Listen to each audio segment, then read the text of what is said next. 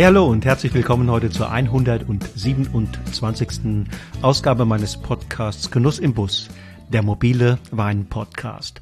Mein Name ist Wolfgang Staud und wie immer lade ich euch ein, mich auf meinen Reisen in die Welt des Weines zu begleiten und dabei zu sein, wenn ich mich mit interessanten Typen der Wein- und Winzerszene treffe.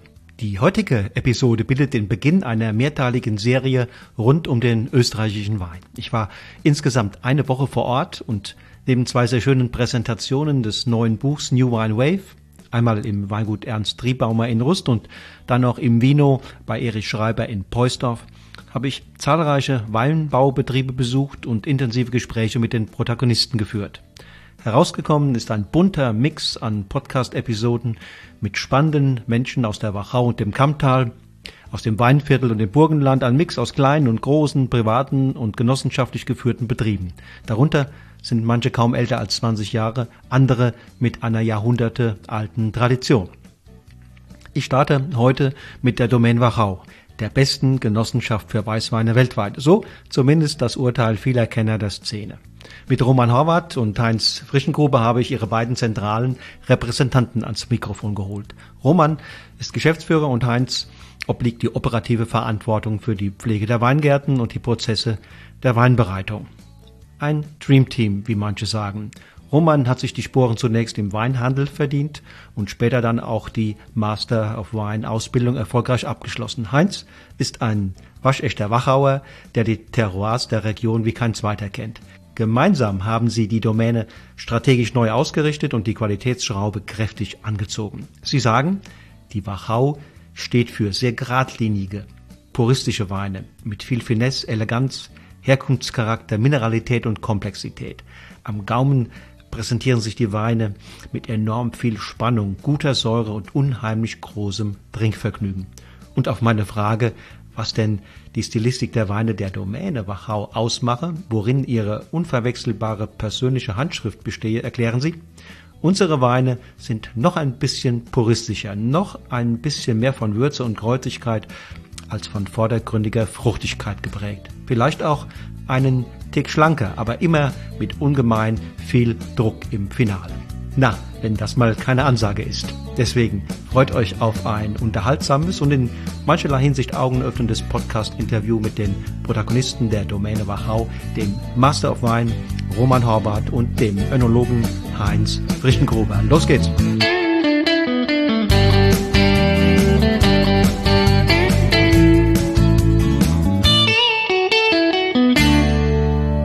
So, ich sitze jetzt hier in der Domain Wachau. Zwei nette Herren sitzen mir gegenüber, einmal der Roman und ähm, der Heinz. Und ich rufe euch beiden zu. Hallo. Hallo. Servus Wolfgang. Servus. Schön, dass ich hier bei euch in der Domain Wachau heute sein kann. Ähm, habe gerade mit dem Heinz bereits eine Kellerführung gemacht, mir alles im Detail angeguckt. Ähm, ist echt total beeindruckend gewesen. Ähm, Heinz, sag doch mal genau, wer bist du und was ist deine Aufgabe hier im Betrieb? Ja, mein Name ist Heinz Frischengruber, bin gebürtiger Wachauer aus Rossatz, auf einem Familienweingut aufgewachsen und bin jetzt seit vielen, mehreren Jahren hier tätig als Kellermeister in der Domäne Wachau.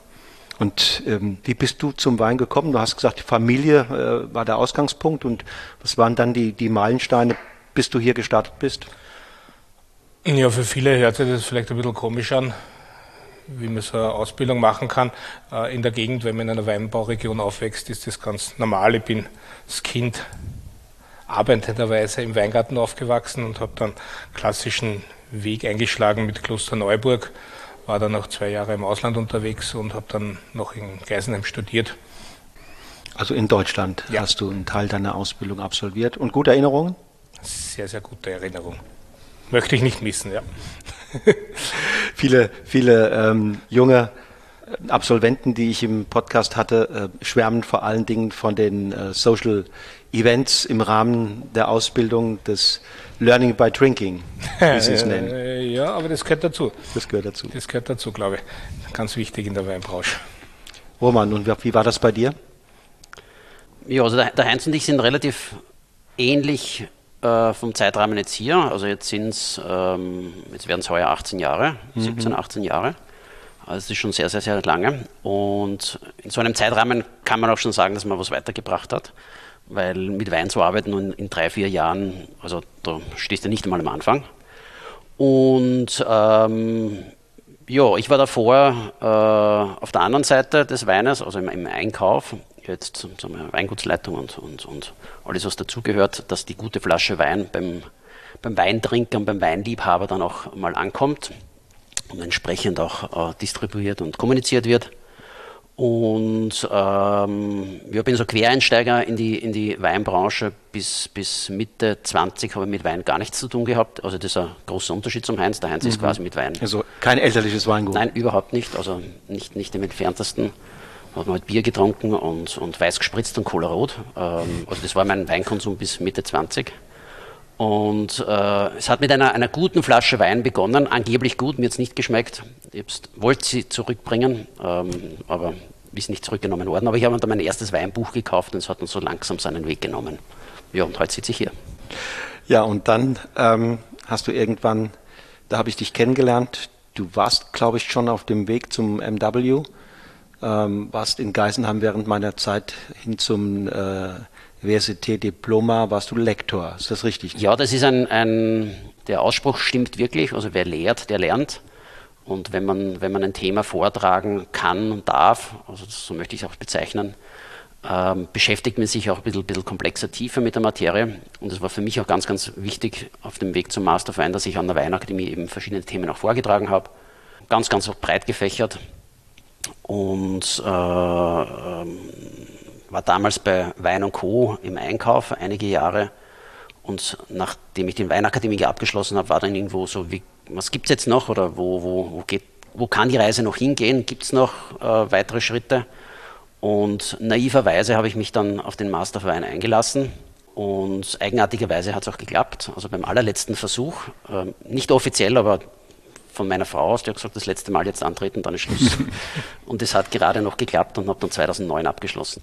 Bleibt denn da heute noch ein bisschen Zeit für Lehrtätigkeiten? Weil ich hatte damals den Eindruck, das hat dir echt viel Spaß gemacht. Wir haben das genossen, da diese, diese Einheiten bei dir das, weil das sind ja immer zwei Paar verschiedene Schuhe. Ein Fach zu beherrschen auf der einen Seite und das auch sozusagen rüberzubringen, es zu präsentieren, so dass der Zuhörer auch Spaß hat zuzuhören und dass auch was hängen bleibt. Ja, das ähm, hat bei dir funktioniert. Deswegen frage ich, bist du heute da noch in der Hinsicht ein bisschen unterwegs? Äh, ja, also mal Dankeschön, also dass es, dass es äh, äh was gebracht hat und dass es positiv ankam. Ähm, nur mehr ganz, ganz, ganz wenig. Also ich, ich trage noch ein bisschen was an der Weinakademie äh, vor, einfach weil ich so ein bisschen quasi die Thematik weiterhin pflegen möchte, nämlich das Vortragen, äh, Menschen treffen, die, die nicht am, ganz am Anfang des Weines stehen, aber, aber doch schon etwas weiter sind, aber sich mit der Materie beschäftigen um die Netzwerke aufrechtzuerhalten. Ähm, und da habe ich noch ein Thema, das ich im, im Diplom-Seminar oder in der Weinakademiker-Ausbildung vortrage. Ansonsten leider, leider nichts mehr, das sind ganz, ganz wenige Tage im Jahr. Ansonsten ist, ist das Dasein hier mit 60 Mitarbeitern und 250 Winzerfamilien mehr als erfüllend und dann zu Hause mhm. auch noch mhm. äh, Familie und, und, ein mhm. bisschen was braucht man auch zum Ausgleich. Ähm, und da gehen sich die acht Wochentage gerade noch aus, die man so hat. Heinz, du bist echter, waschechter Wachauer und, und ähm, Roman Dunn nach, der, nach den ganzen Jahren sicherlich auch mittlerweile äh, mit Herzblut hier, hier in der Wachau zu Hause. Ich frage euch beide, ähm, was bedeutet euch die Wachau und was liebt ihr an ihr und was macht diese Gegend so einzigartig? Ja, die Wachau ist meine Heimat.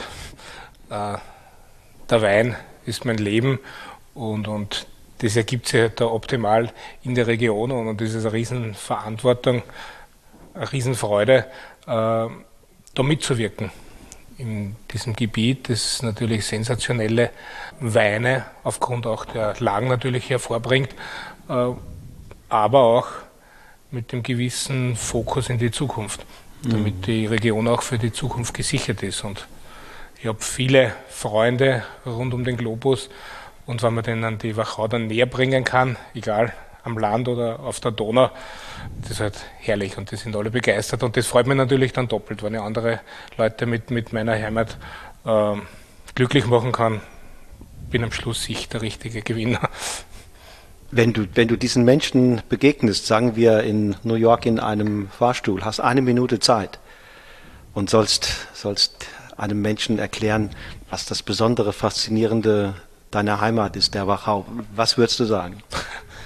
Schwierige Frage, bin ich zu wenig Marketing-Spezialist. Aber die richtig ehrliche Antwort ist eigentlich, kommt vorbei, schaut euch das an und lernt die Wachau zu spüren. Das geht am besten einfach vor Ort. Roman, was würdest du sagen, wenn du eine Minute Zeit hast? Ähm, dass die Wachau ein dermaßen vielfältiges, komplexes Weinbaugebiet ist, dass sich eine Minute nur knapp oder gar nicht ausgeht. Aber es ist, äh, also ich, ich habe im Rahmen meiner Weinausbildung, meines Weindaseins wirklich die gesamte Weinwelt bereist, aber nirgends ist es so einzigartig wie in der Wachau. Ist jetzt natürlich ein bisschen überspitzt ausgedrückt, aber es gibt nicht, nicht viele Weinbaugebiete, die so viel Identität, so viel Charakter, so viel Eigenständigkeit haben. Und das ist die Landschaft, das ist der Terroirbegriff, das sind die Menschen hier, das ist die Kultur, das ist die Geschichte und letztlich das, was im Glas ist. Das ist mhm. ganz besonders. Mhm. Also das Zusammenwirken, ein, ein Amalgam aus ganz vielen Faktoren. Die Donau gehört natürlich unbedingt dazu, weil sie ist allerorten präsent dann die, die steilen Lagen, die Terrassen, die Trockenmauern ähm, und der Boden, das ist äh, ja ein sehr alter Boden. Ne? Hast du es jetzt angesprochen und da spielen viele Faktoren hinein für letztlich das, was im Glas ist. Ähm, und eben noch, noch viele, viele mehr, weil auch die menschliche Hand natürlich ganz, ganz entscheidend ist. Äh, die Geologie dahinter, ganz wichtig, das ist unser Gneis, ähm, unterschiedlich, unterschiedlichste Variationen, ähm, eine der ältesten Gesteinsformationen, sogar weltweit und äh, aufgrund dessen auch extrem stark verwittert und erodiert und, und, und, und aufgemürbt und aufgebrochen, ähm, sodass die, die äh, Faserwurzeln wirklich in das Muttergestein auch vordringen können, auf der Suche nach Wasser, Nährstoffen, Mineralstoffen. Und das ist einer dieser, dieser, dieser ganz, ganz wichtigen äh, Schlüsselfaktoren für die mhm. Großartigkeit der Weine. Und, und Heinz, woran erkennt man Wachauer Wein, wenn man sie im Glas hat? Kann man sie erkennen in einem in einer Phalanx von weiteren österreichischen Weinen? Ich glaube schon, die Wachau steht für sehr, sehr geradlinige, puristische Weine mit viel Finesse, Eleganz, Herkunft, Mineralität, ähm, Komplexität, aber viel Spannung am Gaumen mit guter Säure und letztendlich mit einem unheimlich großen Trinkvergnügen. Mhm. Und wenn man sich die, die Lagen anguckt, gibt es ja sicherlich auch von Lage zu Lage oder wie ihr sagt, von Ried zu Ried Unterschiede. Ähm, wenn man von außen kommt und sich noch nicht sehr vertraut fühlt mit der Wachau, dann begegnen einem natürlich bestimmte, bestimmte Lagen, Kellerberg, äh, äh, Singerriedel, Achleiten äh, und, und so weiter. Da gibt es so ein paar, die einem sofort ähm, begegnen. Äh, Leubenberg auch. Was unterscheidet denn diese besonderen Lagen, diese bekannteren Lagen von, von anderen? Also was macht bevorzugtes, privilegiertes ähm, Wachauer Terror aus? Die Vielfalt. Also Wachauer Terroir, die Wachau in ihrer Biodiversität ist genial. Das heißt, nicht nur die Unterschiedlichkeiten der Lagen, auch von der Landschaftsstruktur, aber die Vielfalt der Lagen ist natürlich sensationell, genauso vielfältig wie die Menschen hier sind. Und es dauert schon ein bisschen, um die Wachau zu verstehen in ihrer Komplexheit. Macht es nicht immer zu einfach für den Weintrinker. Ähm, aber der Unterschied ist halt grandios aufgrund der unterschiedlichen Geologie, aufgrund des unterschiedlichen Klimas zwischen Westen und Osten, aufgrund der unterschiedlichen Seehöhe ähm, Mikroklima, Mesoklima, die Einflüsse des Waldviertels, die Einflüsse der Donau. Und das, halt, das ergibt so eine großartige Zahl äh, von unterschiedlichen Herkunftsweinen, das ist wirklich sensationell. Klar, Agleiten, Kellerberg, Singerriedel sind so die, die größten Schlagwörter, was man gleich im Kopf hat.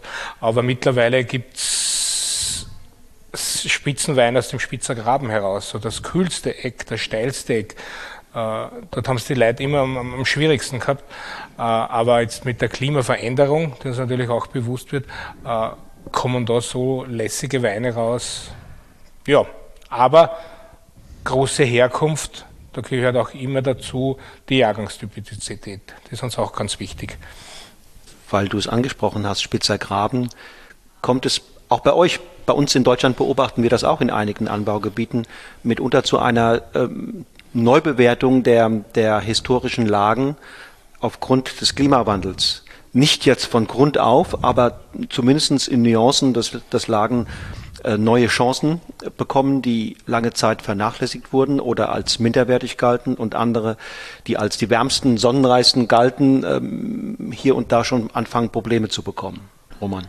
Ähm, ja, also, meine, also es ist, also mein Eindruck, ähm, das ist jetzt kein, keine Erkenntnis der letzten zwei, drei Jahre oder der letzten fünf Jahre, in denen man jetzt begonnen hat, das vertieft zu diskutieren. Ähm, der Spitzergraben war vor 30 Jahren natürlich anders, anders positioniert und anders wahrgenommen.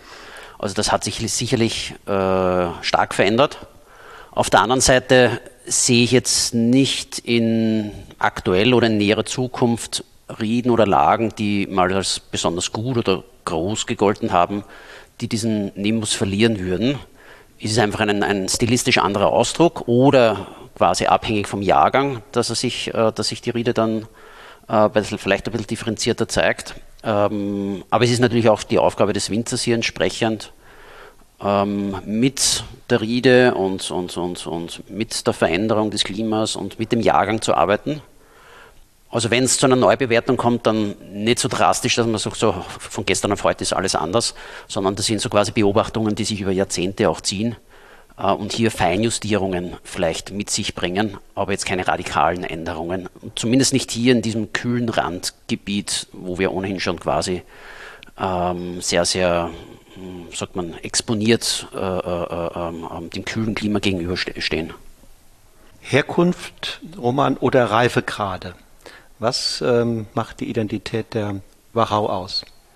Ähm, natürlich, natürlich die Herkunft, also Wein ist Herkunft ähm, Reifegrad in dem Sinn äh, jetzt nicht per se. Äh, wenn, wenn man das jetzt umlegt auf die Wachauer Stile, wie Federspielen Smaragd, dann ist es quasi eine, eine, eine, eine Stilausprägung eine Stildarstellung. Ähm, aber an oberster Stelle steht sicherlich die Herkunft und die Herkunft kann dir dann sagen, so welche Stilrichtung äh, mein Weingarten äh, dann aufnehmen kann oder wie ich ihn auch quasi persönlich als Winzer mit meiner Handschrift einschätzen kann. Ich glaube, Herkunft ist ein ganz ein wichtiges Thema, ist aber, wie der Roman schon angesprochen hat, komplexer zu sehen. Grundsätzlich sollte man seine Herkunft kennen und den richtigen Stil da herauszubringen. Aber man muss ehrlicherweise gestehen, die Lage per se kann nicht über allem stehen. Das heißt, wir reden über Wein, über ein Kulturprodukt, äh, das wir mit unserem Know-how lenken. Da gehört eine dementsprechende Ausreifung dazu. Also wir können nicht unreife Trauben ernten, da gehört eine dementsprechende richtige Bewirtschaftung dazu. Dass das in nachhaltig ist, dass es in eine ökologische äh, Richtung geht, dass wirklich da der Rebstock in einem fitten Zustand ist. Und das sind ganz starke natürlich Beeinflussungen, die auch später den Wein prägen. Und ich möchte mal sagen, natürlich ist auch die Sorte abgestimmt mit der Herkunft. Grüner Wittliner kann nicht überall gepflanzt werden, wo vielleicht ein Riesling optimal gedeiht oder auch umgekehrt nicht. Äh, das beeinflusst natürlich am Ende des Tages natürlich den Wein, den Weinstil, äh, aber auch verstärkt den Ausdruck der Lage. Also ich glaube, das muss man schon sehr, sehr komplex gehen, weil sonst wäre es zu einfach. Ich habe die beste Lage wurscht, wie ich da bewirtschafte, was ich dann später anstelle, weil die Lage gewinnt immer. Zum Glück ist das ganze Thema ein bisschen fordernder, möchte man sagen. Also ihr arbeitet noch mit äh, diesem Prinzip Steinfeder, Federspiel und Smaragd? Genau, das ist der, das ist der Zugang hier in der Wachau, äh, über die Vinea Wachau. Aber wie angesprochen, das ist jetzt kein, kein, kein äh, Korsett, äh, in dem man sagt, der Wein muss jetzt so oder so sein, sondern ist eine, eine stilistische Definition, äh, Ausprägung einer Herkunft. Äh, Steinfeder ist sicherlich schon deutlich, deutlich weniger wichtig geworden ähm, als damals in den 80er, 90er Jahren. Ähm, aber mit Federspiel und Smaragd hat man zwei Stilausprägungen, wie sie im Grunde in jedem Weinbaugebiet vorhanden sind. Also diese, diese mittelgewichtigen, frischfruchtigen, sehr vitalen Weine und dann eben die strukturierteren, festeren. Ähm, aber wir haben eine so große äh, Vielfalt an Rieden und Lagen hier in der Wachau, dass eben auch beide Stile für eine Riede zulässig sein können. Man hatte vor ein paar Jahren mal den Eindruck, dass die Smaragdweine hier in der Wachau manchmal über das Ziel hinaus äh, mit ihrer Kraft und ihrer Konzentration und auch mit ihrem Alkohol. War das nur mein Eindruck? Hattet ihr diesen Eindruck gelegentlich auch? Und ähm, wie hat sich das wieder eingekriegt? Ähm, ich, ich fange mal an. Also ich, ich glaube glaub nicht, dass sie damals, als die Weine so waren, übers Ziel hinausgeschossen äh, sind. Im Gegenteil, damals war das Ziel dort, wo sie hin sollten, die Weine. Ähm, damals hat es der Konsument gerne so getrunken und die Weinjournalisten haben es gerne hoch bewertet in der Form. Ähm, und und äh, ein, das Dasein eines Winzers oder das Tun eines Winzers entsteht ja auch nicht im Vakuum und so, da bin ich jetzt und ich mache und, und, sondern das ist ja auch ein laufender Prozess, der sich, der sich ergibt durch, durch äh, ständige Feedbackschleifen vom Markt, äh, von den Journalisten, Anerkennung, Nichtanerkennung etc. etc. Ähm, aber die Wachau war natürlich immer verstärkt im, im Schaufenster, weil es einfach die höchste Dichte an Topwinzern gegeben hat. Ähm, aber diesen Weinstil gab es und gibt es heute auch teilweise noch in anderen Weinbaugebieten genauso wie in der Wachau. Ähm, wenn ich sage, gibt es noch, dann aber in einer, einer, einer viel geschliffeneren, viel feineren Form. Äh, der Winzer sagen, ja, ich, ich, ich gehe ein bisschen in die Überreife hinein. Aber grundsätzlich und zum Großteil hat sich der Stilwandel österreichweit vollzogen.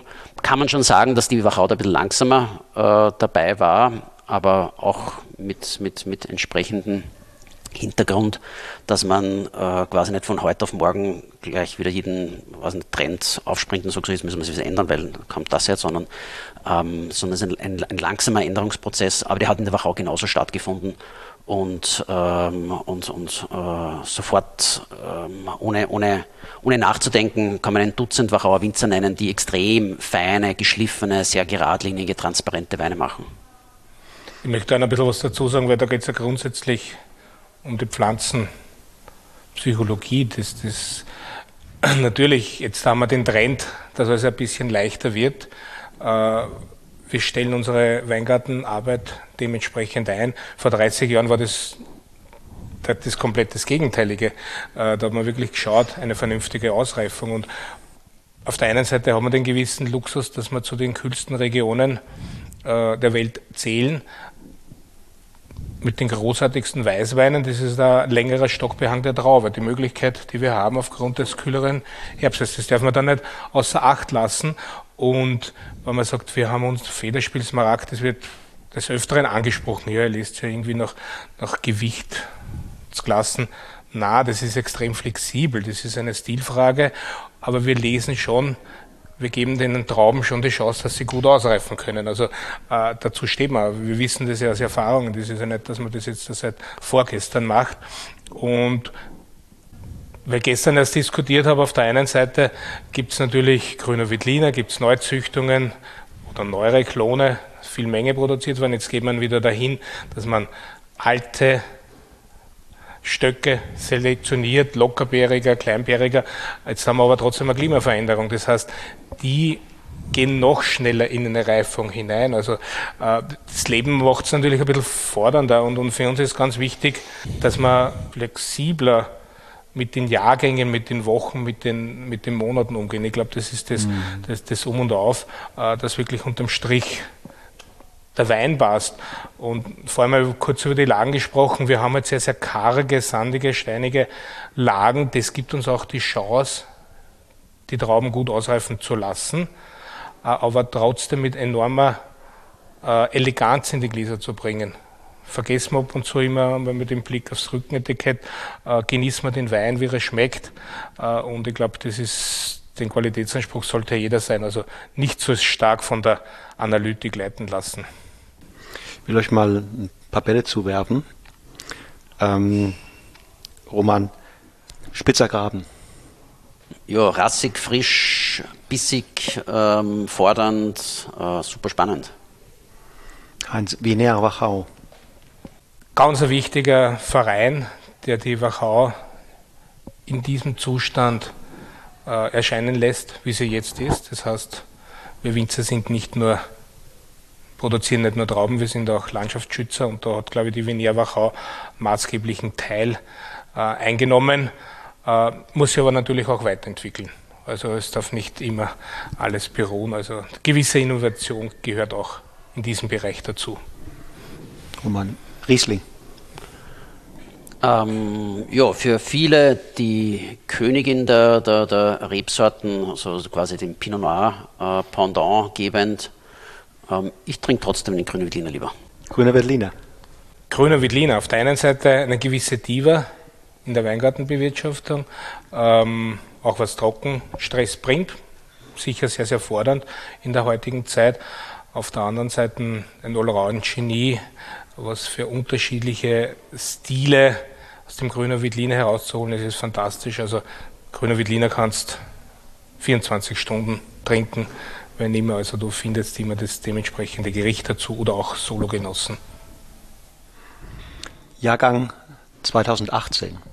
Ja, einer, einer der wärmeren Jahrgänge, aber ganz, ganz typisch, also wenn man jetzt 2018 aufmacht und trinkt, dass auch eben die warmen, wärmeren, heißeren Jahrgänge, weil Rekorde sind ja äh, in den letzten Jahren viele gepurzelt, äh, trotzdem die Weine äh, einen Zug am Gaumen haben, dass die Weine, auch wenn die Säure analytisch vielleicht gar nicht so hoch steht, äh, trotzdem fordernd, rassig sind und äh, irrsinnige Länge durch eben die sensorische Säure ausdrücken.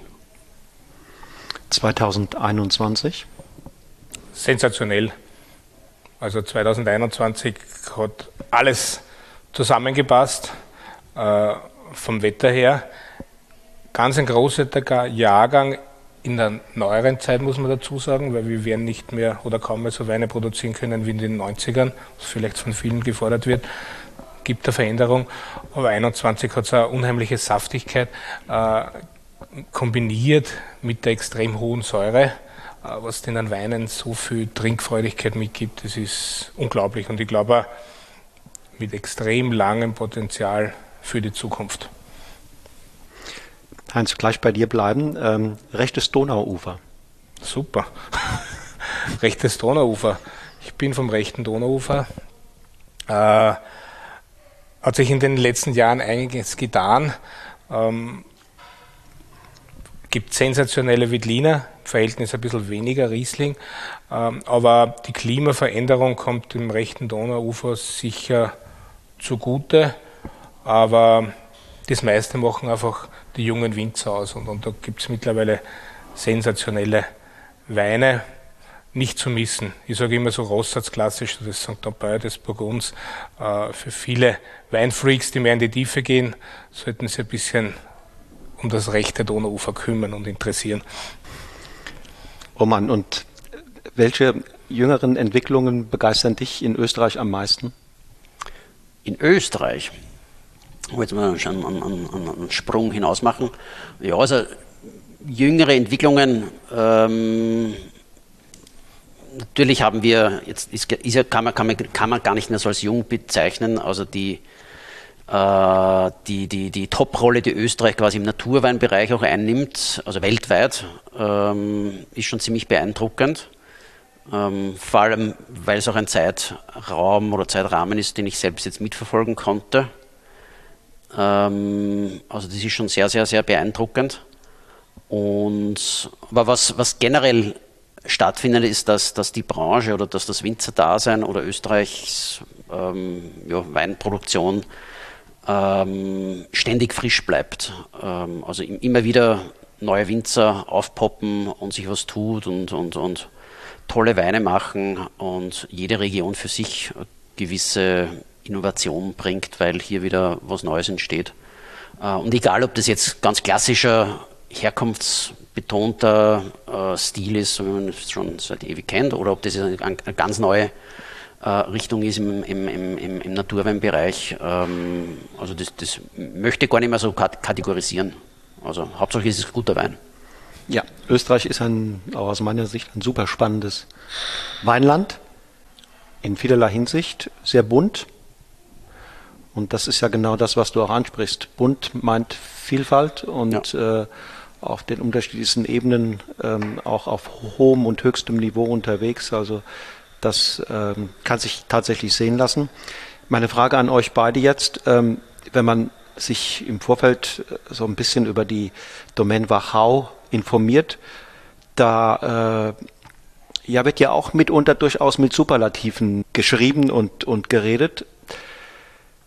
Deswegen meine Frage, wie gelingt es sozusagen einer, ja zumindest formal, einer Genossenschaft oder einer, einem genossenschaftlich organisierten Betrieb wie die, wie die Domain Wachau mit sagen wir mal, den wirklich großen Herausforderungen der Gegenwart so zu begegnen, dass am Ende äh, so ein großer Erfolg, so viel Lob und Applaus dabei, dabei rauskommt. Da haben wir jetzt mit Klimawandel zu tun, mit Nachhaltigkeitsforderungen, mit ähm, Nachfrageveränderungen. Der Markt äh, ist nicht mehr der alte. Also Roman, an dich die Frage, wie gelingt das, wie müsst ihr euch aufstellen und wie müsst ihr auch mit den Winzerfamilien interagieren, damit das Projekt äh, am Ende gut ausgeht?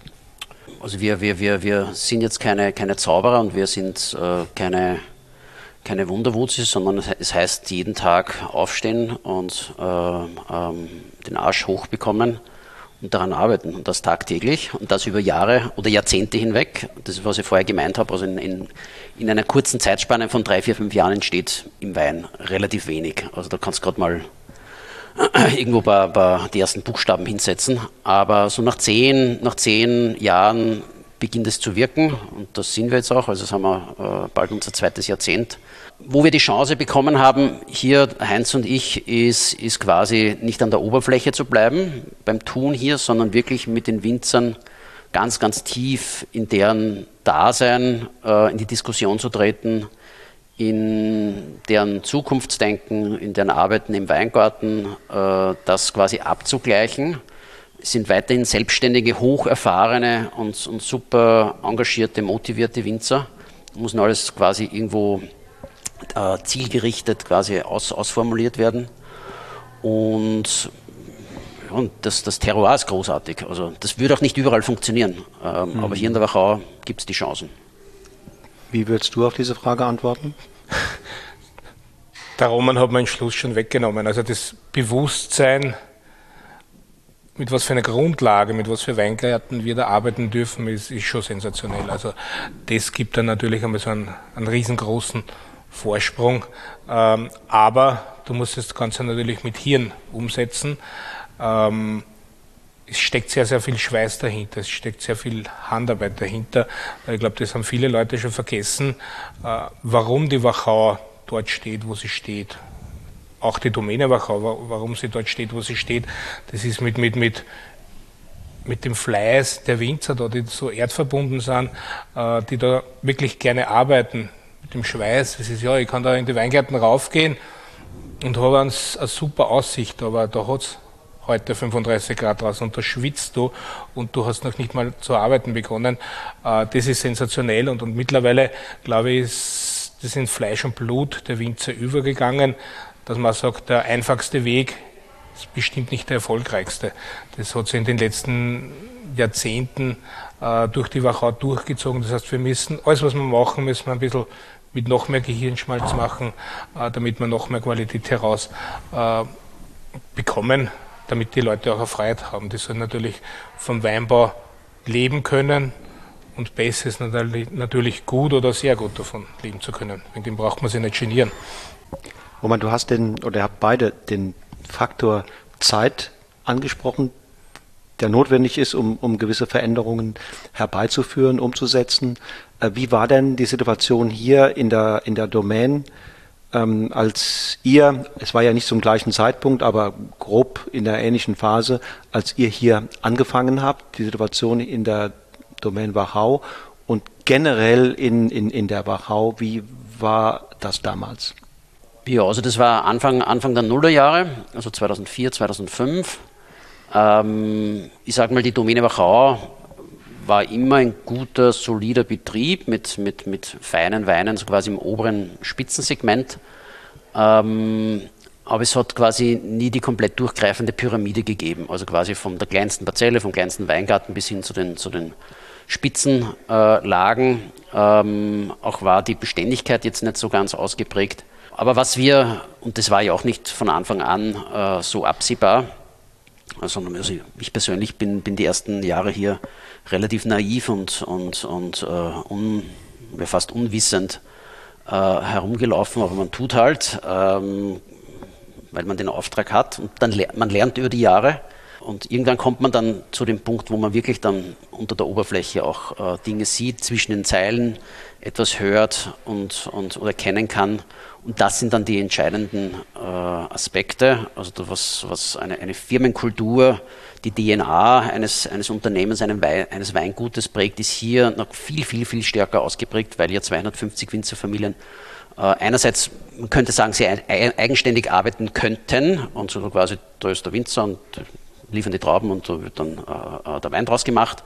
Aber so ist es ja nicht, sondern das ist ja ein großes Ganzes. Und das, da greift ja jedes Rädchen ineinander. Aber damit diese Rädchen wirklich alle mal greifen, äh, braucht sehr, sehr viele Feinjustierungen, sehr viele Schräubchen, die, die entsprechend exakt dargestellt werden müssen.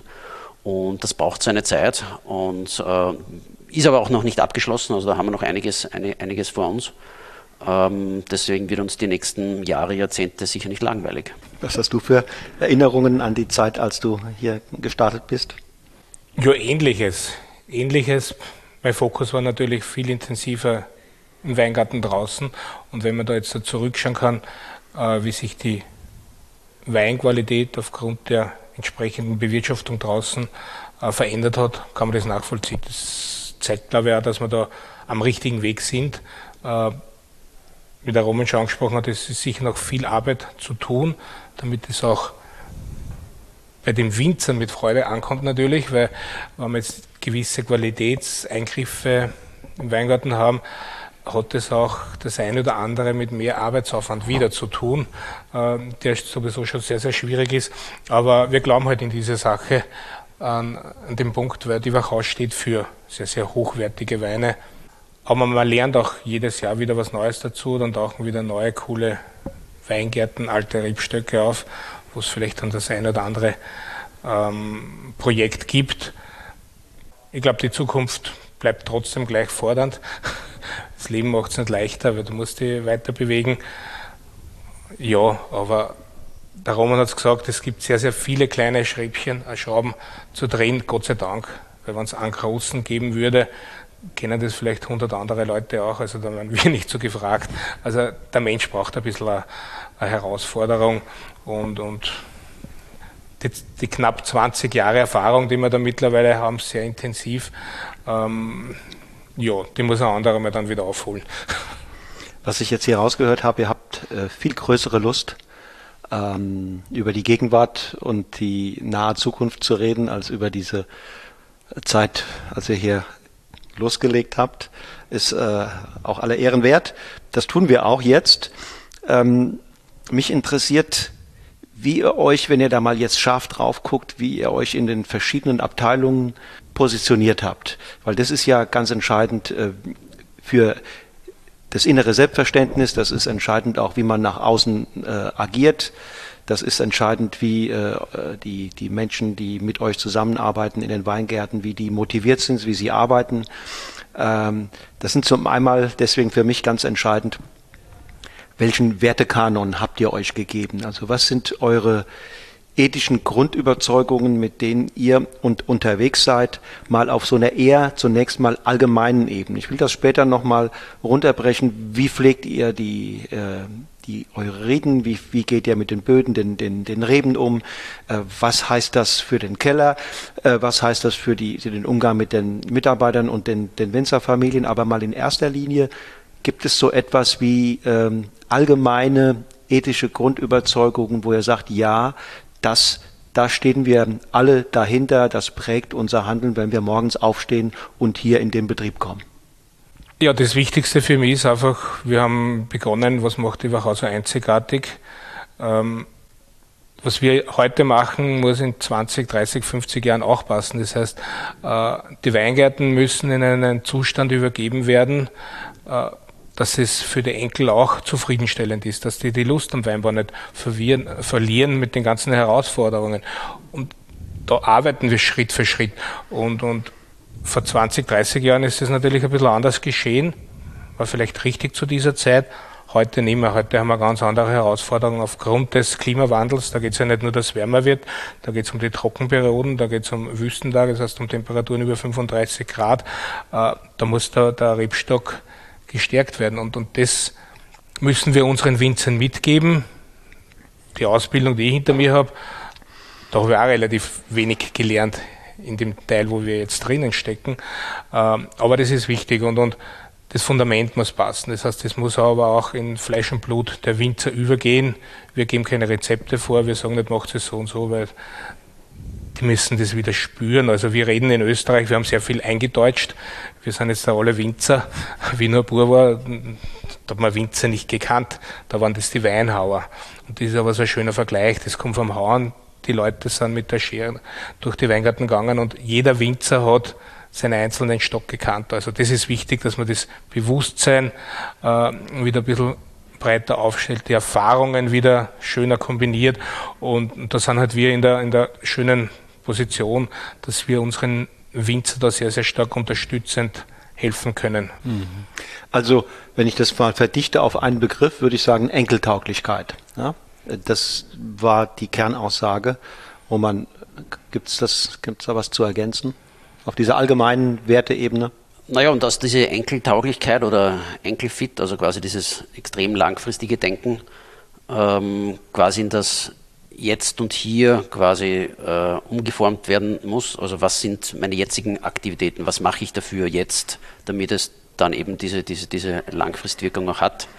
Ähm, denn Visionen kann ich schnell mal formulieren, aber ich muss sie quasi auch auf Schiene bringen können. Mhm und, und quasi auch die Hartnäckigkeit und, und die Konsequenz und die Zielorientiert hab, Zielorientiert haben, Orientiertheit haben, dass ich äh, hier wirklich tagtäglich daran arbeite, ohne dass ich morgen ein Ergebnis sehe oder übermorgen ein direktes, also wenn ich das quasi diese Enkeltauglichkeit hier anspreche, sondern darauf vertraue, äh, gegenseitiges Vertrauen, also Winzer, wir, Winzer gegenseitig, Mitarbeiter, ähm, dass es eben diese, diese, ähm, dieses Denken nach vorne gibt, ohne sofort so heute hier ansetzen, morgen Ergebnis, das spielt es leider nicht, sondern eben in diesen, diesen vielen kleinen Schritten weiter daran arbeiten. Also das, das, und das funktioniert dann auch nur, wenn ich, wenn ich quasi ich an einem guten Produkt arbeite und wenn die Menschen miteinander können, wenn, wenn, wenn hier gewisse Augenhöhe vorhanden ist, wo man sich gegenseitig quasi begegnet und, und Spaß in der Sache hat. Mhm.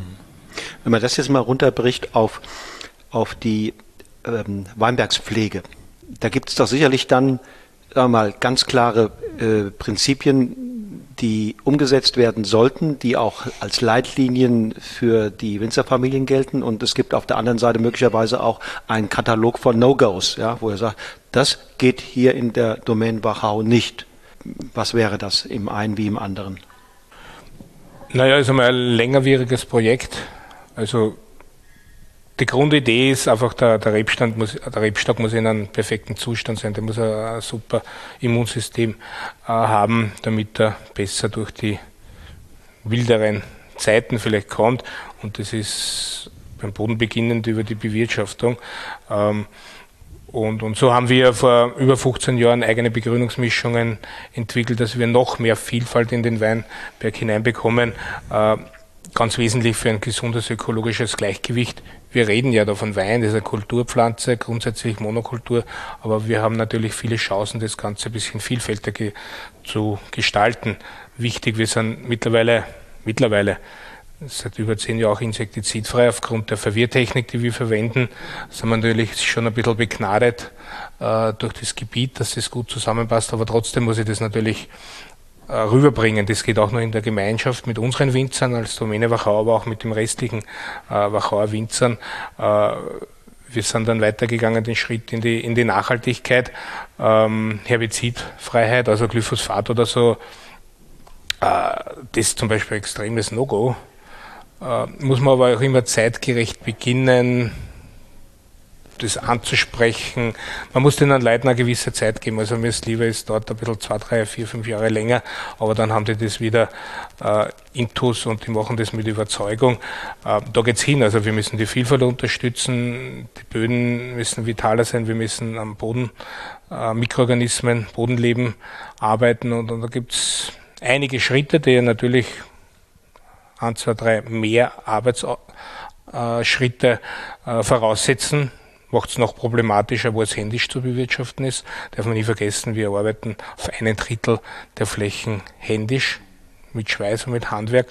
Äh, und, ein ganz wesentliches Thema ist jetzt natürlich auch der ökologische Weinbau, biologischer Weinbau. Das ist, geht aber rein um die Stärkung des Rebstockes. Wir haben jetzt keinen Biowein am Markt wir glauben halt, dass dieser Zugang wichtig ist, um die Böden gesund zu erhalten. Es hat sich einiges getan. Wenn jetzt alleine ein Stickstoff, hefeverwertbarer Stickstoff, das Maß hernehmen, NOPA-Wert, das ist in 40 Jahren auf ein Drittel reduziert worden. Kann man das nicht wegschweigen, damit es keine Veränderung da draußen gibt. Also, und darum müssen wir gegenarbeiten, darum müssen wir, glaube ich, noch viel, viel schlauer äh, arbeiten, wie es vielleicht es vor 20, 30 Jahren notwendig war die Natur, das ist eh sehr, dauert eh alles, was wir mit ihr anrichten und sie gibt uns sehr, sehr viel Zeit, damit wir das vielleicht auch umkehren. Aber im Weinbau sind wir, sind wir genau an diesem Punkt, weil sonst merkst du das extrem schnell im Glas. Da gehört viel Know-how dazu. Veränderung, Umstellung, ähm, das sind die wichtigsten Punkte. Ist der, der biologische Weinbau ein Ziel? Schauen wir mal, natürlich ist biologischer Weinbau ein Ziel. Wir haben 30 Prozent der Flächen in biologischer Bewirtschaftung derzeit. Ziel ist es natürlich, komplett umzustellen. Das ist natürlich mehr Herausforderung. Beginnen vom Pflanzenschutz mit Mehraufwand. Äh, es fehlt natürlich noch ein bisschen Wissen bei den Winzer, es, es fehlt ein bisschen Vertrauen, aber, aber wir merken das jedes Jahr wird es mehr. Aber unterm Strich natürlich die größte Herausforderung, warum wir da auch auf der einen Seite von dem einen oder anderen Winzer Gegenwind bekommen, ist einfach der Arbeitsaufwand. Mhm. Wir sind sehr, sehr klein strukturiert und, und die müssen das jetzt alles handeln und dann müssen es nur zweimal mehr rausfahren vielleicht. Schauen wir mal, was sie in den nächsten zwei, drei Jahren tut. Also wir, wir sind auch da sehr stark dahinter. Wir sind sehr viel draußen im Weingarten, sehr aufklärend. Kommt Zeit, kommt Rat. Also ich bin da immer guter Dinge viele vor zehn Jahren behauptet haben, ah, das haben sie heutzutage auch schon alles vergessen. Also wir ändern uns ja auch. Es kann durchaus auch sein, dass der eine oder andere ganz von selbst sozusagen auf die Idee kommt, dass ihr da gar nicht äh, mit der Brechstange helfen müsst, sondern dass es ein Bedürfnis wird, wenn nicht heute, dann vielleicht in zwei, drei Jahren. Roman, genau das ist ja der Punkt. Wie gehe ich, mit wie viel Fingerspitzengefühl gehe ich mit den Partnern, mit den Winzerfamilien. Und wie gehe ich da so mit um, dass ich sie mitnehme auf die Reise, dass sie sich abgeholt fühlen, dass sie sich ein Teil dieser Gemeinschaft fühlen und auch echt das Gefühl haben, an den Erfolgen, die ihr als Domain einfahrt, beteiligt zu sein, dass sie diesen Erfolg auch spüren, wenn sie abends auf der Bettkante sitzen und zurückgucken, wie war das Jahr, wie war der Tag, dass, dass das nicht so, dass sie nicht das Gefühl haben, meine Leistung geht unter, weil nur dann könnt ihr sie auch für so Projekte gewinnen. Ja, ganz genau. Also wir haben, also wir bewirtschaften ein Drittel der gesamten Wachau. Das hat natürlich auch einen, einen ganz, ganz starken Impact für die Gesamtregion. Ähm, sind, sind, sind sicherlich Teil auch des qualitativen oberen Drittels. Mit unserem Drittel kommt dann auch was dazu, also wirklich auch im, im Spitzenbereich tätig.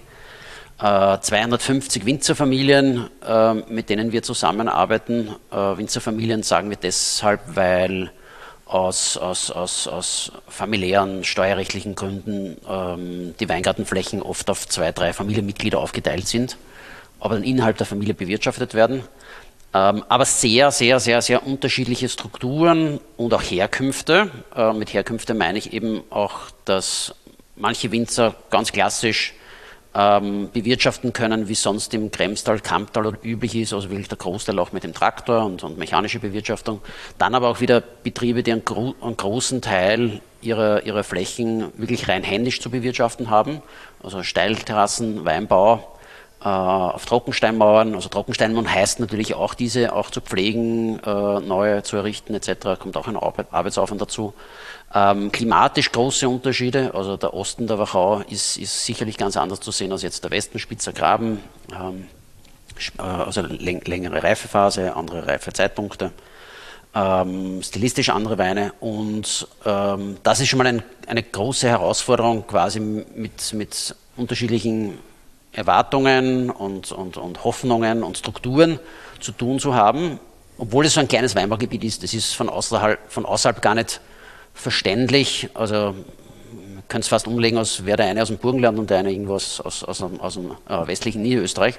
So unterschiedlich können hier die, die, die, die, die äh, Gegebenheiten auch sein innerhalb des kleinen Weinbaugebietes. Ähm, und zu lösen ist es einfach nur mit viel Geduld und viel Kommunikation. Das ist das Einzige, was, äh, das hast du vorher angesprochen, also was sind so No-Gos bei uns. Ähm, die, das Einzige, was nicht geht, ist nicht zu kommunizieren. Ähm, also ich mache meine Sache und lasst es mir in Ruhe. Also das Einzige, was wir nicht kommunizieren, äh, nicht akzeptieren, Entschuldigung. Ähm, ansonsten ist alles zulässig und, und, und wir hoffen immer auf viel Feedback und auch auf Grunde auch auf Gegenwind. Das gibt uns dann auch erst die, die Möglichkeit, entsprechend zu, zu reagieren, fein zu justieren. Wir wissen dann auch, wo man ansetzen kann. Ähm, und wir, wir, wir, glauben an das Thema äh, der nachhaltigen plus biologischen Bewirtschaftung dass das ineinander greifen kann. Ähm, und äh, ja, und ansonsten ist es einfach äh, äh, miteinander reden, miteinander kommunizieren, sich in die Augen schauen, ähm, über Herausforderungen reden und, und diese dann, dann proaktiv aufgreifen. Heinz, du bist ja vielleicht dann noch einen Tick näher an diesen, an, an diesen Familien, an diesen Menschen dran. Wenn du, wir haben bei uns in Deutschland immer so ein Politikbarometer, ne? Stimmungsbarometer. Wenn du mal mir jetzt sagen sollst, wie ist die Stimmung im Schnitt bei diesen Familien, plus fünf bis minus fünf ist möglich. Äh, wo würdest du sagen, Pi mal Daumen, dein Gefühl ist, da, da, da ist es irgendwo? Sagen wir vielleicht plus drei im Durchschnitt. Das ist sehr hoch. Bei den einen oder anderen sind wir sicher im Minusbereich. Haben ein bisschen Gegenwind, muss man ehrlicherweise sagen, aber, aber das ist, wir dürfen sie ja nie verstecken. Wir müssen immer einen Schritt voraus sein und auf die Leute zugehen. Und was wir aber in den letzten Jahren gesehen haben, äh, gibt den Leuten Zeit, es dauert ein bisschen und bis das Verständnis kommt, äh, dann können wir natürlich weiterhin aufgehen. Plus fünf werden wir nicht erreichen. Äh, nächstens wir sind dann mal irgendwann ganz hohen Traubenpreisen, aber ja, der Wille ist da und die Motivation ist da. Hm. Aber es ist, was, in den, was sie getan hat in den letzten Jahren, ist wirklich äh, die Kommunikation oder das Gegenseitige, die vielen persönlichen Gespräche, wo wir im Weingarten sind, wo die Winzer bei uns sind, äh, die ganz enge verknüpfte Zusammenarbeit und, und man merkt schon das Wir-Gefühl und dass die, die Leute draußen stolz sind und die haben Winzer, wir sind Winzer der Domäne Wachau es ist, ist, ist, ist, ja auch eine Aufgabe bei uns, so quasi unsere Winzer alle in die nächste Generation noch zu führen. Also jetzt sind wir 20 Jahre hier und, und vieles haben wir schon beobachtet und einiges wird auch noch äh, ähm, zu sehen sein. Ähm, aber all den Winzern auch das Vertrauen zu geben, da kann und darf und soll die nächste Generation auch anpacken mhm. und muss sich nicht anderwertig um Job und, und, und Wohnsituation umschauen, weil wir hier in einem Gebiet sind, das, das es nicht wert wäre. Ähm, die, also kaum ein Weinbaugebiet lässt es zu, dass wirklich alle Winzer selbstständig auf höchstem Niveau ähm, als, als Einzelunternehmer, als Einzelweingut tätig sind. Also das gibt es einfach weltweit nicht, es sei denn, es ist ein kleines paar hundert Hektar Weingut und 300 Jahre mittlerweile im internationalen Vertrieb. Ähm, das heißt, es braucht ähm, auch in qualitativen Weinbaugebieten wie die Wachau dann, dann äh, Strukturen eben wie die Domäne Wachau, wo dann eben Kleinst Kleinstrukturen zusammengefasst werden können, die aber eben durch ihre Erfahrung, durch, durch, durch ihr Wissen, durch, den gemeinsamen Wiss, Wissensweiter, durch die gemeinsame Wissensweiterentwicklung ähm, genauso gut im Weingarten arbeiten wie jeder andere bekannte Winzerbetrieb ähm, und letztendlich auch das, was im Glas dann endet, genauso gut mhm. sein kann. Und äh, da sind wir schon sehr, sehr, sehr weit, ähm, wie uns auch der Markt bestätigt. Und, ähm, und da werden wir nicht aufgeben, ganz im Gegenteil. Also da, da werden wir sogar noch ein bisschen was zulegen.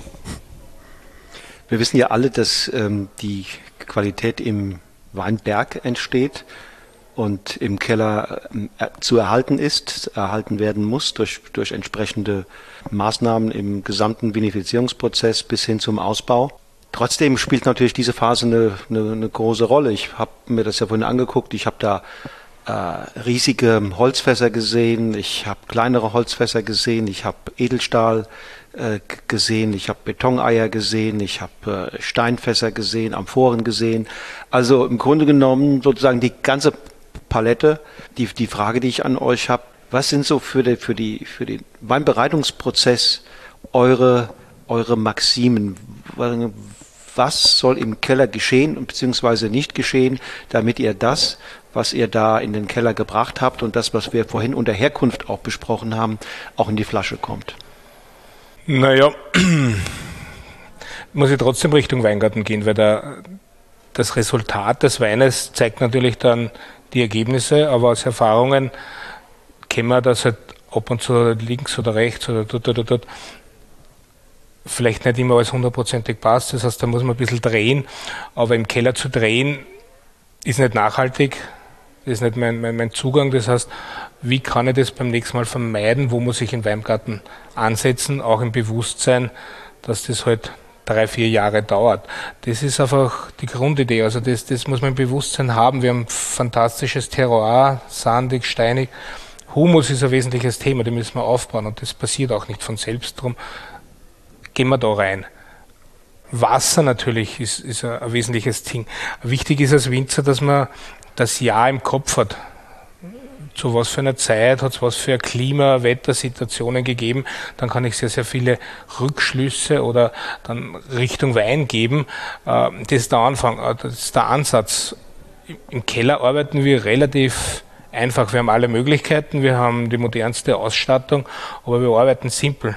Das ist ja der Grundgedanke. Also ich sage immer, der Grundsatz aus ist der Mensch faul und wenn das draußen im Weingarten gerichtet wird, können wir, im, im, können, können wir sie im Keller ein bisschen zurücklegen. Also wir, verkehr, wir verkehren moderat. Es wird natürlich schonend gearbeitet. Wir kennen alles über die Schwerkraft ähm, verarbeiten. Nichtsdestotrotz sind wir große Fanatiker von Maischenstandzeiten, von charaktervollen, strukturierten Weinen mit dementsprechenden Tannin. Aber, aber das ist relativ simpel. Das heißt, wenn der Weingarten wirklich passt, die Traubenqualität, und da geht es nicht nur um die Gesundheit, äh, da geht es hauptsächlich um die Inhaltsstoffe. Die muss ich lenken, damit mhm. ich dann dementsprechende Weine produziere. Und das ist einfach der wichtigste Ansatz. Also im Keller relativ simpel zu arbeiten. Sagen wir, es führen nicht alle Wege nach Rom, aber es führen viele Wege nach Rom, äh, wenn das Grundprodukt der Traube draußen mhm. steht. Aber Bewusstsein ist ein Kulturprodukt. Das muss vom Menschen geleitet werden, weil ein Rebstock ist nie auf die Welt gekommen, dass er den geilsten Wein macht. Interessiert im Original nicht. Und da müssen wir halt dann hinlenken, mhm. damit dann auch das entsprechende Produkt herauskommt. Das ist eine spannende Perspektive zu sagen, ich muss im Keller Augen aufhalten, um zu sehen, was jeder Jahrgang mir über eventuelle noch Defizite im Weinberg verrät. Das ist, das ist spannend. Und selbst wenn ich dann in diesem Jahrgang auch mal äh, eine kleine Korrekturschraube anziehe, das Entscheidende ist nicht diese Korrekturschraube, sondern das Learning. Richtig wenn ich mir ähm, jetzt nochmal ganz konkret die Stilistik eurer Weine anschaue, äh, dann stolpere ich natürlich sofort auch über euer Sortiment. Ähm, und da wäre es, glaube ich, an der Stelle klasse, wenn, wenn ihr mir mal einen kleinen Überblick gebt, weil es sind ja viele Positionen, die ich da beim Durchscrollen äh, äh begegne. Mhm. Ähm, wie ist dieses Sortiment aufgebaut? Und wie kann ich es sozusagen auch schneller lesend begreifen und äh, dann auch für mich den richtigen Wein finden? Ähm, naja, also das Sortiment ist, ist ebenso komplex und vielfältig wie die Wachau selbst. Auf den ersten Blick äh, kaum zu verstehen. Deswegen versuchen wir es auch ein bisschen zu, zu vereinfachen für, für, den, äh, äh für die Zielgruppe, äh, für die wir quasi gerade kommunizieren oder, oder, oder äh, das aufbereiten. Ähm, aber im Grunde geht es um die klassische Herkunftspyramide, die es äh, weltweit letztendlich gibt. Es gibt Gebietsweine.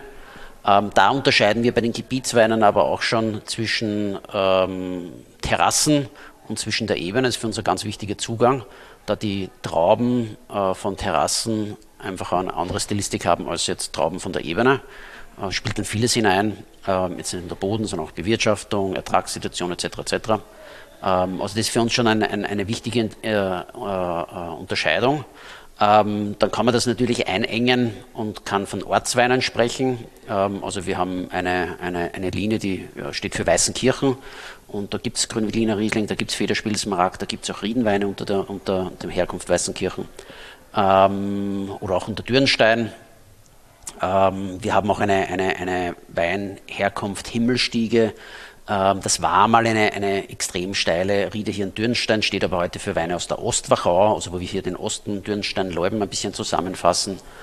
Und ja, an der Spitze stehen die, die äh, Riedenweine, äh, das individuelle Terroir, die, die, der individuelle Ausdruck, die Persönlichkeit, der Charakter eines Weinberges, einer, einer, einer Riede, einer Terrassenlage. Ähm, und das haben wir aus der gesamten Wachau. Äh, das ist auch ziemlich einzigartig, weil wir halt äh, wirklich über die gesamte Wachau extrem intensiv vertreten sind. Und dadurch kommt schon eine große, eine große Anzahl an unterschiedlicher Weine äh, zustande. Ähm, und je nachdem, wo man sich befindet, in welchem Land, wie man den Zugang zum Thema Wein hat, sollte man ähm, eine gute Flasche Domäne Wachau äh, Wein äh, relativ einfach äh, kaufen können. Das ist so quasi unser Ziel. Ähm, und ja, also wie angesprochen, an der Spitze stehen einfach die Riedenweine und da haben wir eben auch die beiden Stile, Federspiel und Smaragd und darunter eben die Ortsweine und die, die Gebietsweine. Heinz, wie würdest du auf die gleiche Frage antworten? Vielleicht macht es Sinn, nochmal aus deiner Sicht. Ja, was der Roman angesprochen hat, das ist so das, das Grau, würde jetzt nicht für anders ansprechen, äh, weil es genauso ist. Das sind die klassischen Herkunftsweine, wo wir wirklich den Grund und Boden, die Weingärten herausarbeiten wollen und so in die Flasche zu bringen.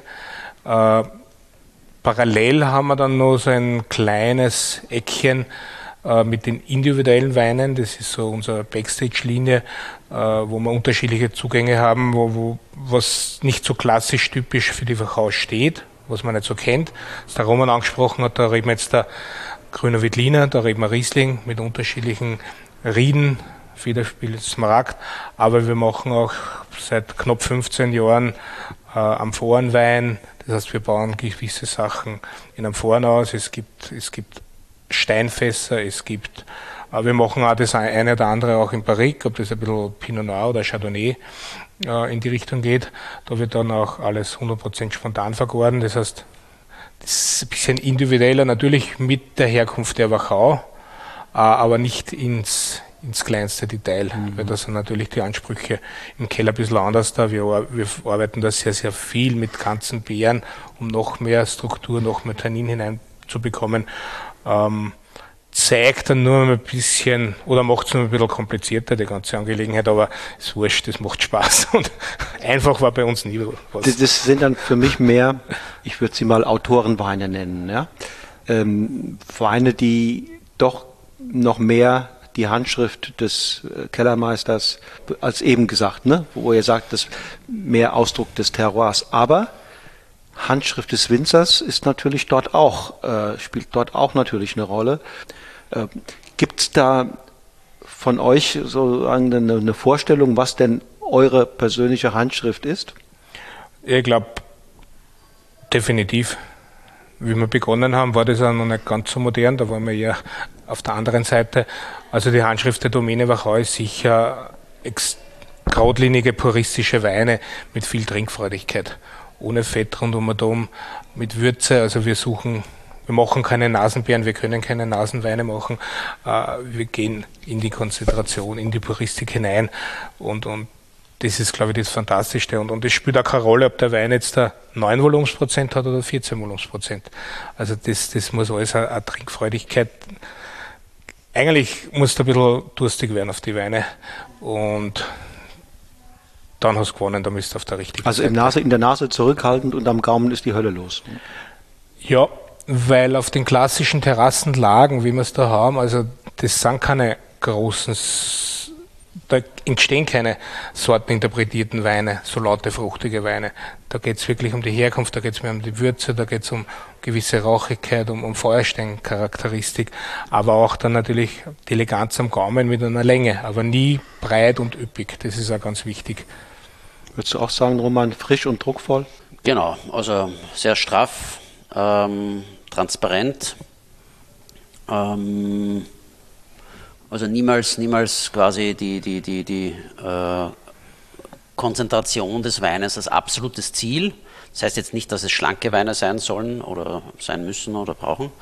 Ähm, ganz im Gegenteil, also äh, gute Reife, perfekter Lesezeitpunkt ist uns schon sehr, sehr, sehr wichtig. Ähm, aber im Zweifelsfall dann doch eine Spur leichtfüßiger als jetzt äh, im Zweifelsfall.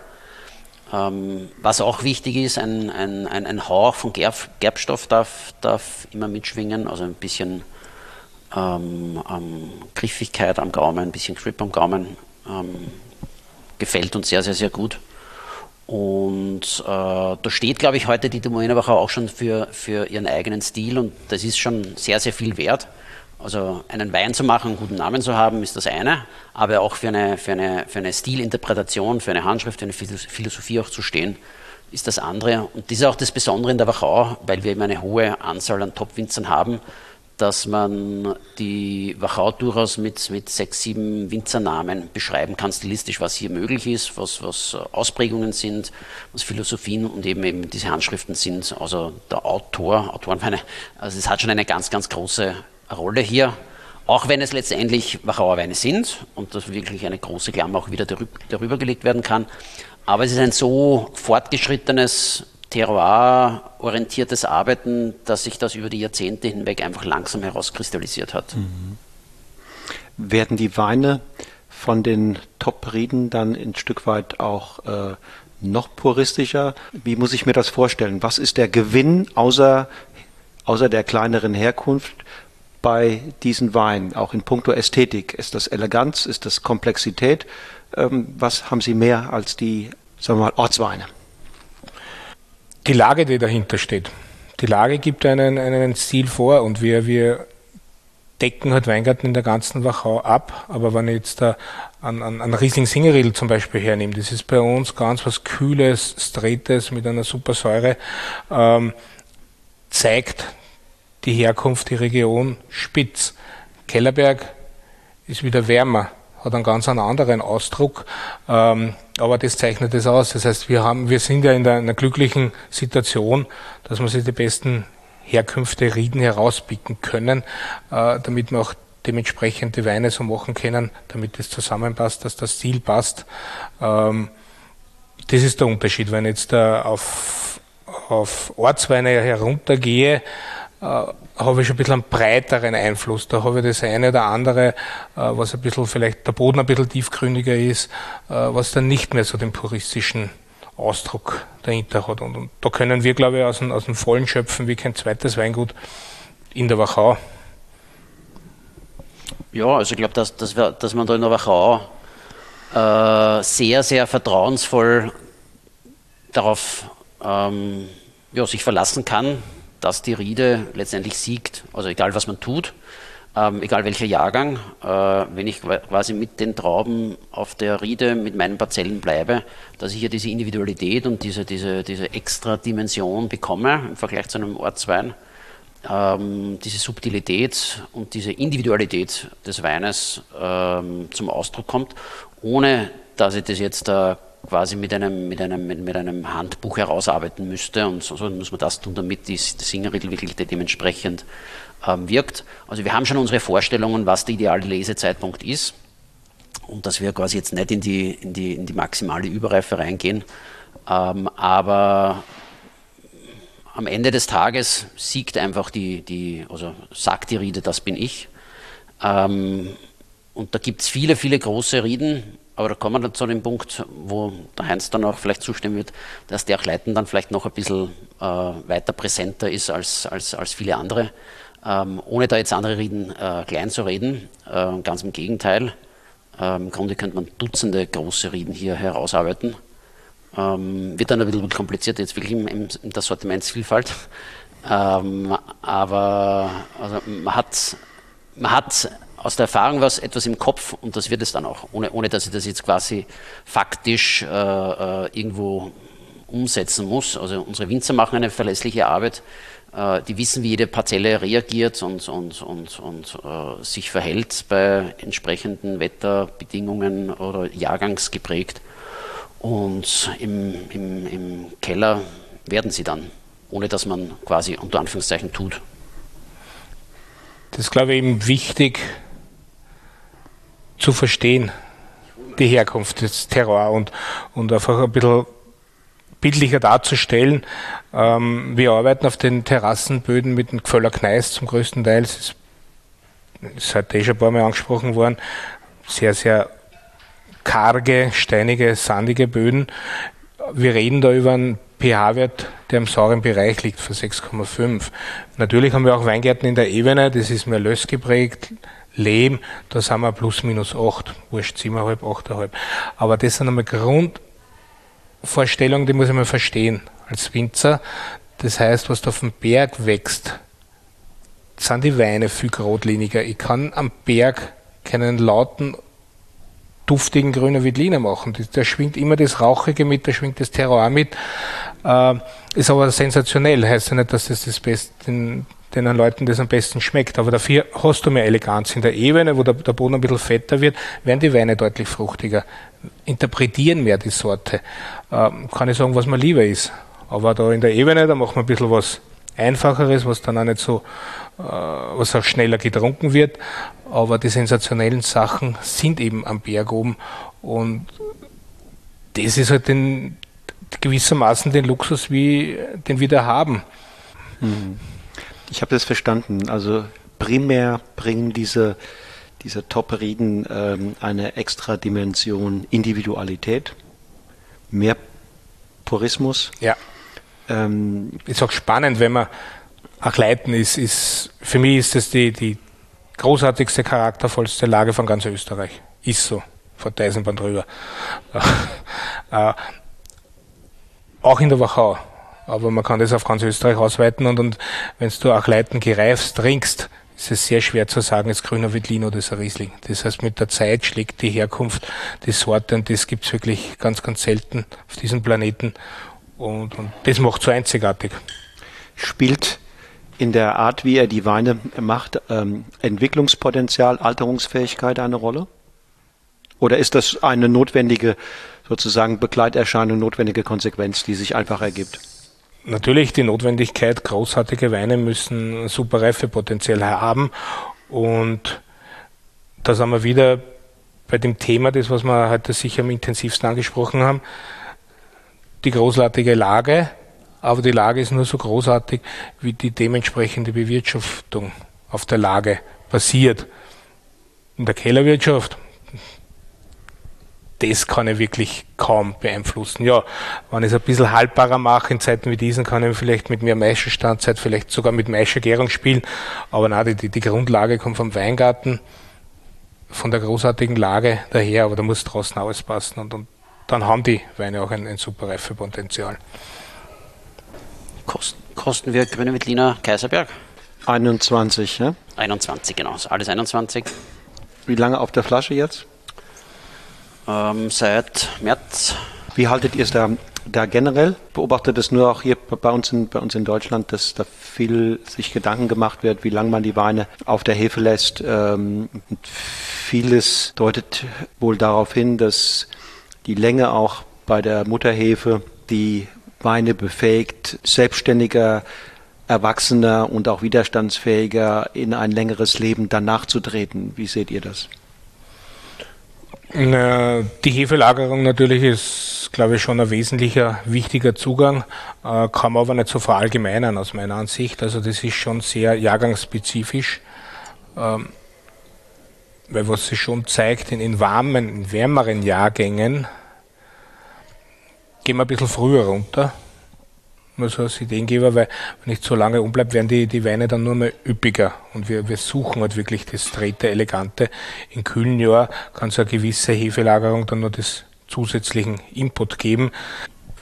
Äh, auf, auf, der Hefe zu bleiben, ja, aber das ist jetzt nicht das, das, das, das Allheilsmittel äh, und so, so, jetzt machen wir tollen Wein, nur wenn wir jetzt äh, möglichst lange auf der, auf der Feinhefe bleiben. Fülldatum, und das hat schon alles eine, eine Relevanz. Ich würde es aber nicht überstrapazieren, die ganze Thematik. Also wichtigsten ist das, was, was davor im Weingarten passiert ist und äh, in welchem Zustand die Trauben ähm, quasi bei der Tür des, des, des, des Kellermeisters dann ankommen und äh, alles, was davor passiert ist, ist quasi so der entscheidende Moment oder die entscheidende Phase. Äh, und, und was danach kommt, ja, ist so ein bisschen Feinjustierung, ein bisschen äh, unterstützend zu sein, ähm, aber nicht um, um quasi jetzt die Welt zu verändern. Ähm, kann man schon bewusst ein bisschen einsetzen. Ähm, aber wir sind da jetzt nicht die, die, die, die, die äh, äh, ähm, großen Befürworter, dass man hier im Keller das so macht oder so.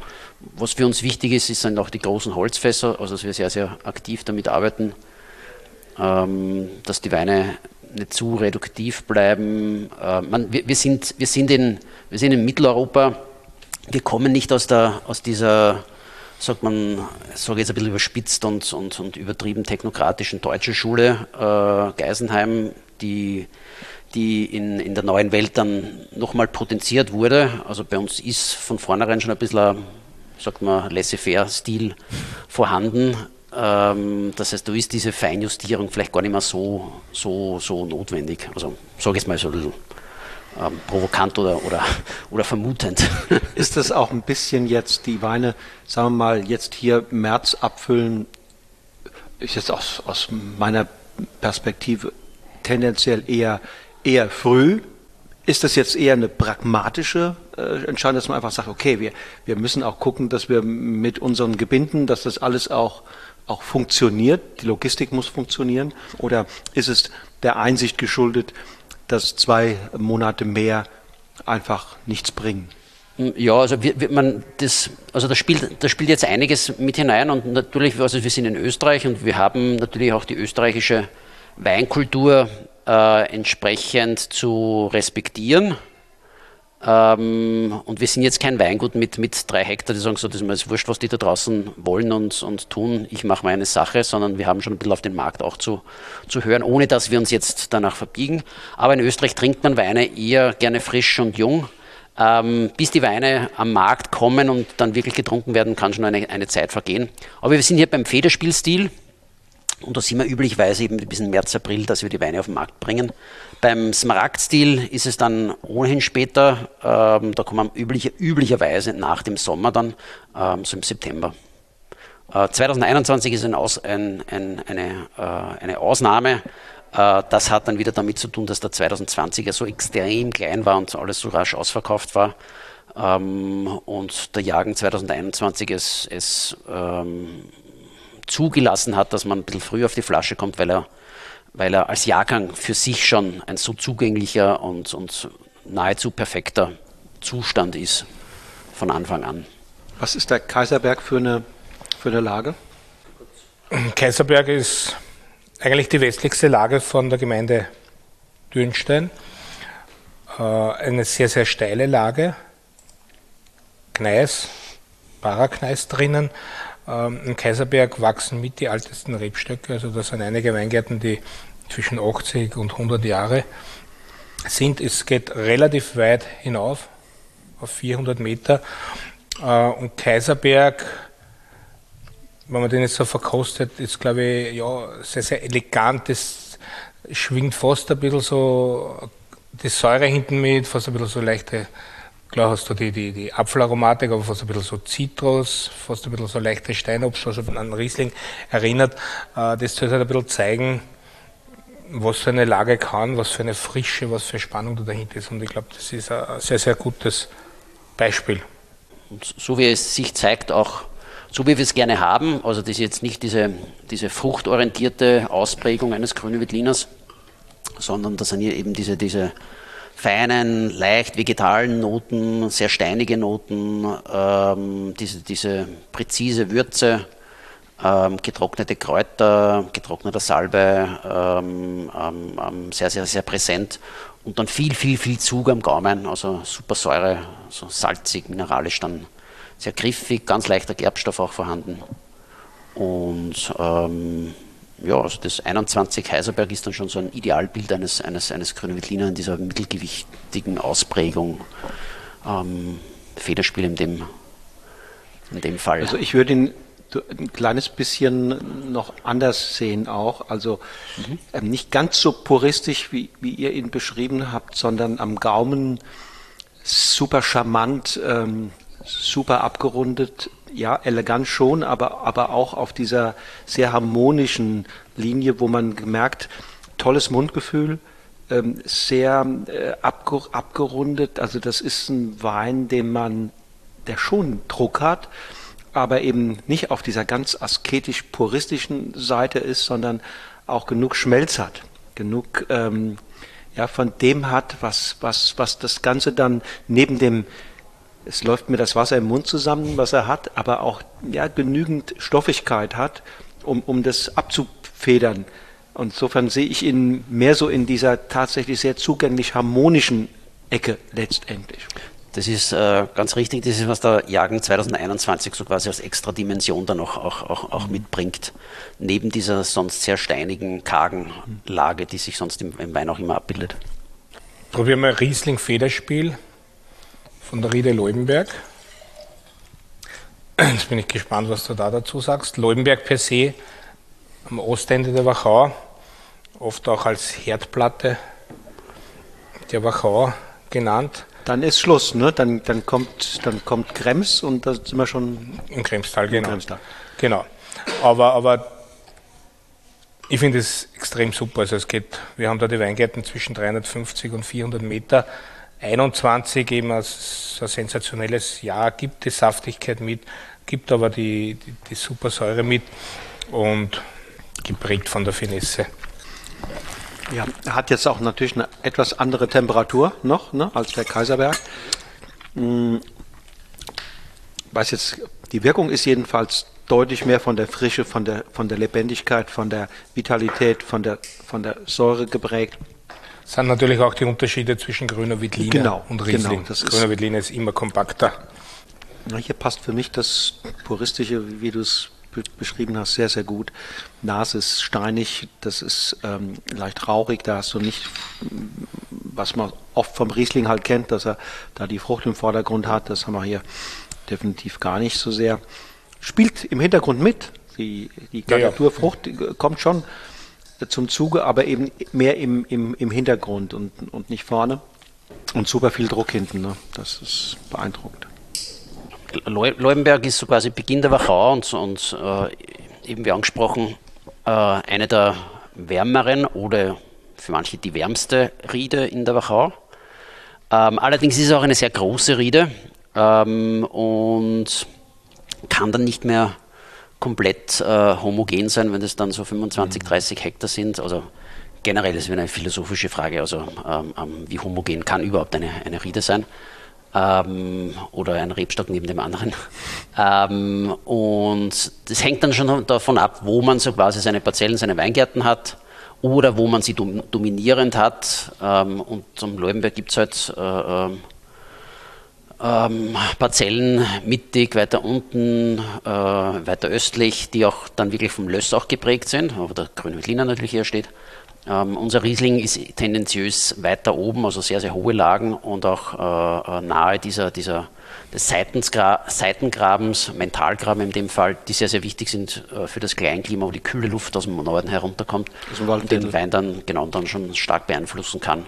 Und dadurch wirkt unser Riesling Leubenberg ähm, dem Federspielstil immer ein bisschen, bisschen feiner, frischer, ziselierter, als, als wenn er jetzt quasi ein bisschen weiter unten oder mittig stehen würde. Ja. Also hätte, hätte man nicht unbedingt in die Lage Leubenberg ähm, gesteckt, wenn man sie genau, ja. Ja. von den anderen ähm, Parzellen her kennt. Mhm. Aber das ist so der gewisse Anspruch. Also mhm. viele glauben heute, oder gibt halt sehr viele berühmte Weine, die halt dann ein bisschen kräftiger kommen und wir versuchen halt das Gegenteil ins Glas zu bringen. Fertig. Und äh, jetzt haben wir Grün Veltliner äh, Ried Kellerberg Smaragdstil. Da gehen wir dann schon so richtig in die, in die obere Oberliga. äh, unserer, unserer Weingärten, unseres Zugangs und äh, ist so quasi auch unser Hausberg direkt hinterm Weingut.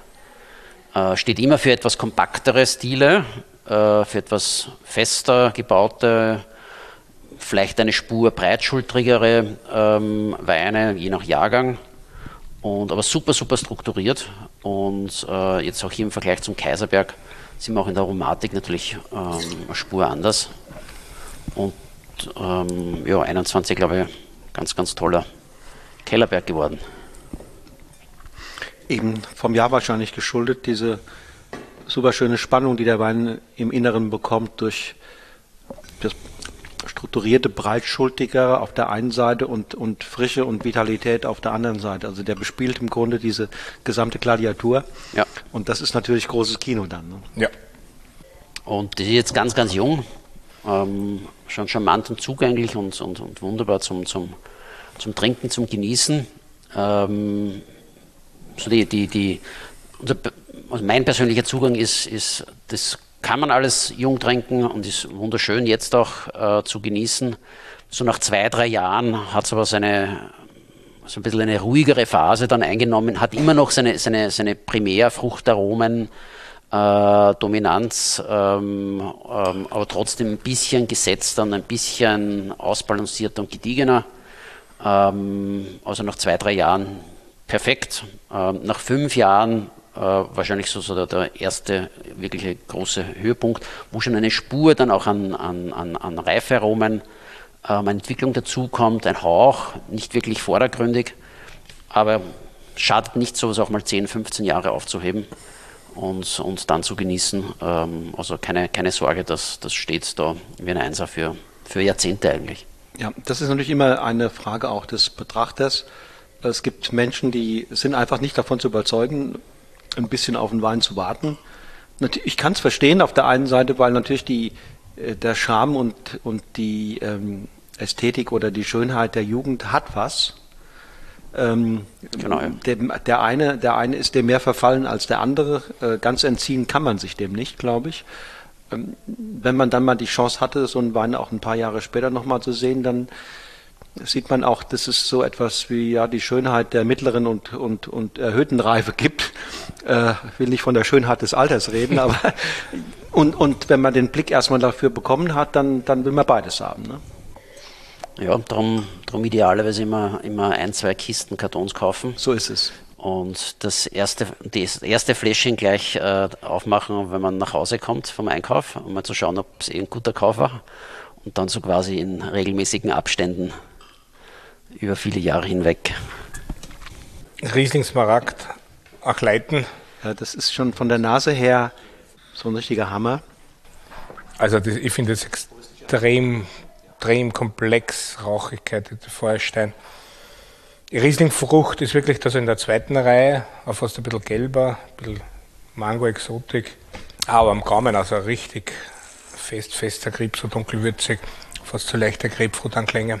Ja, der ist hochgradig ähm, dicht, fest, aber zugleich so lebendig und so frisch. Ja, genau. Das. Ähm, und, und da ist überhaupt nicht zu erkennen von hohem Alkohol oder, oder, oder sowas, sondern das, das ist ein, ein Ensemble von, von Details, das so schön zusammenpasst, dass ihr mich jetzt von dem Wein heute nicht mehr wegbekommt. Das passt, ne? Dann geht es auch in die Richtung hin, dass Sie wir vorstellen, was unsere Handschrift sein sollte, äh, wenn man das dann selbst erkosten kann, ist ja das dann doppelt so, macht doppelt so viel Freude. Fein, ihr beiden. Dann danke ich euch ganz herzlich. Ja, wir sind Dankeschön. Herzlichen Dank. War ein sympathisches, spannendes Gespräch. Ich wünsche euch alles Gute für den Jahrgang 22. Da ja, ist ja nicht mehr viel Zeit hin bis zur Ernte. Allerdings. Äh, was man so sieht und hört, ähm, ist alles auf einem guten Weg. Ja. Stimmt's? Ja, ja bis, bis, bisher schon.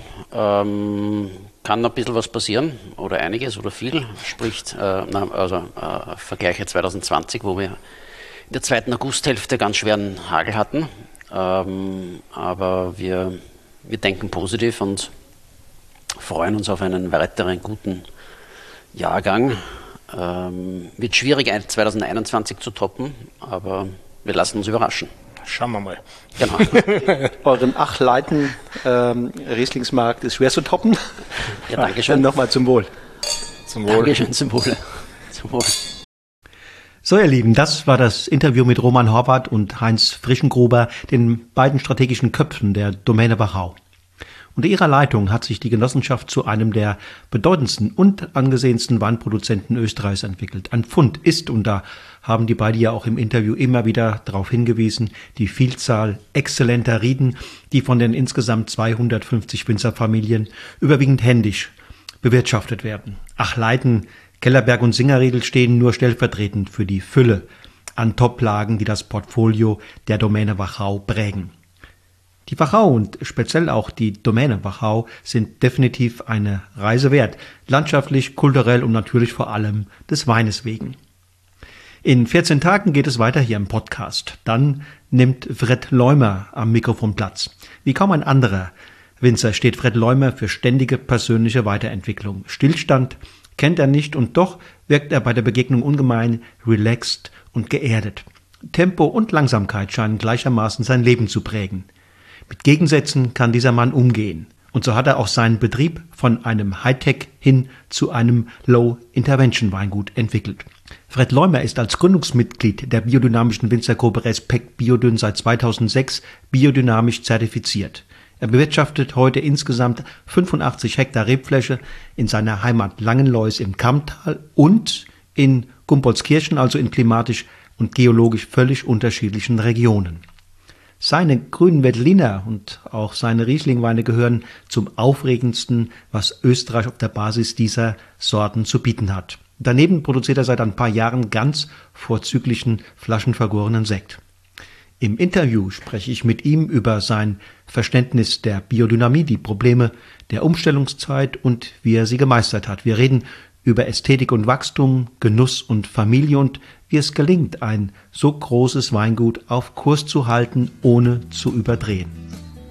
Schaltet also wieder ein, wenn am 12. August die nächste Episode von Genuss im Bus an den Start geht. Bis dahin wünsche ich euch eine gute Zeit und sage für heute Tschüss und auf Wiedersehen. Und nicht vergessen, lasst es euch schmecken.